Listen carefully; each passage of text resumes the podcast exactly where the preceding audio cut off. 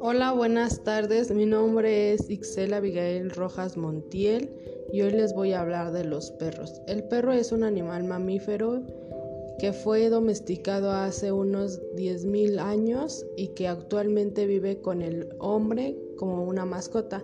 Su nombre científico es Canis lupus familiaris. La existencia de casi 800 razas hace que hablar de las características de los perros sea algo complejo. Los tamaños, colores y tipos de pelaje son muy variados. Hay perros que pueden medir unos 20 centímetros y pesar menos de 2 kilogramos.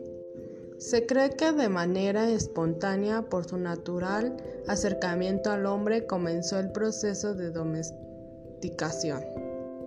El perro es muy sociable y muestra predisposición a vivir bajo el cuidado del ser humano, mientras que éste suele disfrutar de su compañía.